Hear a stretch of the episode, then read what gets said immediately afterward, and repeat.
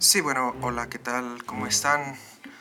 Buen día, buenas tardes o buenas noches a la hora que nos escuchen. El día de hoy, pues como les prometí, nuestro primer podcast va a ser acerca de síndrome demencial.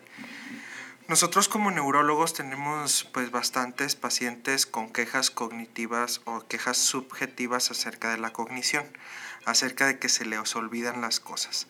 La mayor parte de estos pacientes pues están perfectamente sanos, sin embargo hay algunos que tienen algunas patologías como deterioro cognitivo leve, deterioro cognitivo mayor, el cual nosotros lo sacamos mediante escalas, la más conocida para evaluar la función mental, pues es el, la escala del MOCA test, la escala de Montreal, para evaluar la función cognitiva de un paciente. Ahora, cuando eh, estamos en presencia de un síndrome demencial, eh, en su concepto moderno, el término demencia se designa en medicina como un síndrome que es caracterizado como un compromiso adquirido y crónico de las funciones mentales o cognitivas que altera o perturba la vida diaria del individuo afectado. Un concepto más preciso de la demencia es el que define como todo compromiso adquirido y crónico de dos o más de las siguientes funciones mentales. La primera es la memoria, segunda lenguaje, tercera capacidad visoespacial, Cuarta, abstracción o personalidad. La demencia es causada mayormente por patologías difusas que afectan difusamente, por así decirlo, al sistema nervioso central. A diferencia de las afasias, que es la imposibilidad para, para hablar, las apraxias para realizar, la imposibilidad para realizar movimientos previamente aprendidos, o las agnosias, que es la incapacidad de reconocer cosas que son conocidas, por así decirlo, por ejemplo, una pluma, un reloj, una moneda, pues eh, las demencias se deben además a patologías cerebrales específicas. A diferencia de los síndromes confusionales, que se deben en su mayoría a un trastorno brusco del metabolismo neuronal asociado a patologías clínicas o tóxicas agudas y en los que no se haya una anatomía patológica específica en el tejido cerebral, pues las demencias constituyen un serio problema epidemiológico, ya que especialmente en aquellos países en donde la medicina eh, está todavía un poco atrasada y se desconoce acerca de estas patologías. En, una época en la que las enfermedades infecciosas, por ejemplo, cardiovasculares, algunos tumores este, se pueden prevenir e incluso se puede anticipar su participación, pues la incidencia de la demencia ha aumentado considerablemente ya que pues no muy fácilmente se puede detectar un síndrome demencial. ¿Cuáles son las características generales del síndrome demencial? Lo que caracteriza a un enfermo con síndrome demencial es su deterioro cognitivo.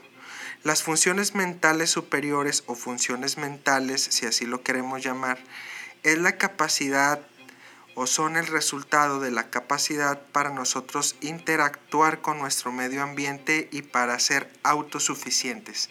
Es decir, para que tú te puedas bañar, para que tú te puedas comer, para que tú puedas vestirte, necesitas tener íntegras ciertas partes o ciertas partes neuroanatómicas del encéfalo que te permitan realizar dichas funciones.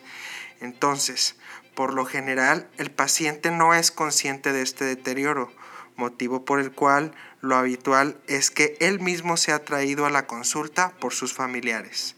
Estos le han notado olvidos, errores o desorientación crecientes, reiterados y más allá de lo que parezca razonable.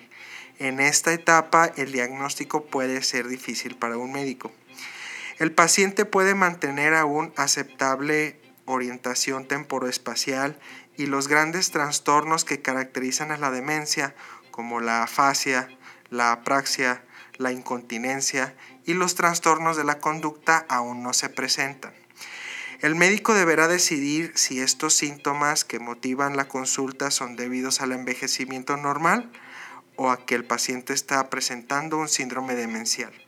Para ello, deberá explorarlo minuciosamente, como veremos en otro episodio de podcast en la exploración de las funciones mentales. Si se trata realmente de un síndrome demencial y el mismo, como sucede mayoritariamente, corresponde a una causa irreversible, el paciente proseguirá con su deterioro inexorablemente hacia la pérdida total de las funciones mentales o de, la autonomía. El trastorno de memoria se agravará predominando al comienzo en la memoria reciente y posteriormente con los recuerdos a largo plazo. Esto hará que el paciente recuerde mejor los hechos de años atrás que de los últimos días, semanas u horas. Se produce de este modo un telescopado de la memoria en donde la memoria remota se va evocando con más frecuencia y se va haciendo más y más importante el deterioro cognitivo de las funciones mentales a corto plazo. Paralelamente, los hechos de la memoria remota que evoca el paciente son cada vez más antiguos, de modo que de ella se produce cada vez más en la forma de la vida diaria de la persona afectada. La amnesia, pues, es la forma más frecuente de comienzo de una demencia, pero a medida que ella se ha ido instalando, otras fallas pueden haber empezado a aparecer. Defectos de denominación que llevan a un trastorno de la comprensión y finalmente a un síndrome afásico, que por lo general es de tipo sensitivo. Recordar que la afasia puede ser sensitiva o motora de Broca o de Wernicke. También se puede producir apraxia, que comienza por ser una praxia constructiva para evolucionar luego a una praxia ideatoria franca, impidiendo al enfermo vestirse, lavarse y comer por sus propios medios. Agnosia visual con fallas en el reconocimiento de personas, objetos y habitaciones de la vivienda, todo ello provocando desorientación espacial característica que se agrava a la desorientación temporal, debida a su trastorno de la memoria. Surgen también progresivos trastornos de la conducta con irritabilidad, agresión, acaticia, manipulo excesivo de objetos y personas, reiteración, resistencia a dejarse bañar o conducir por la vivienda, celotipia, temor a quedarse solo. A esta altura, la incontinencia de ambos esfínteres se ha hecho presente y el paciente ya no puede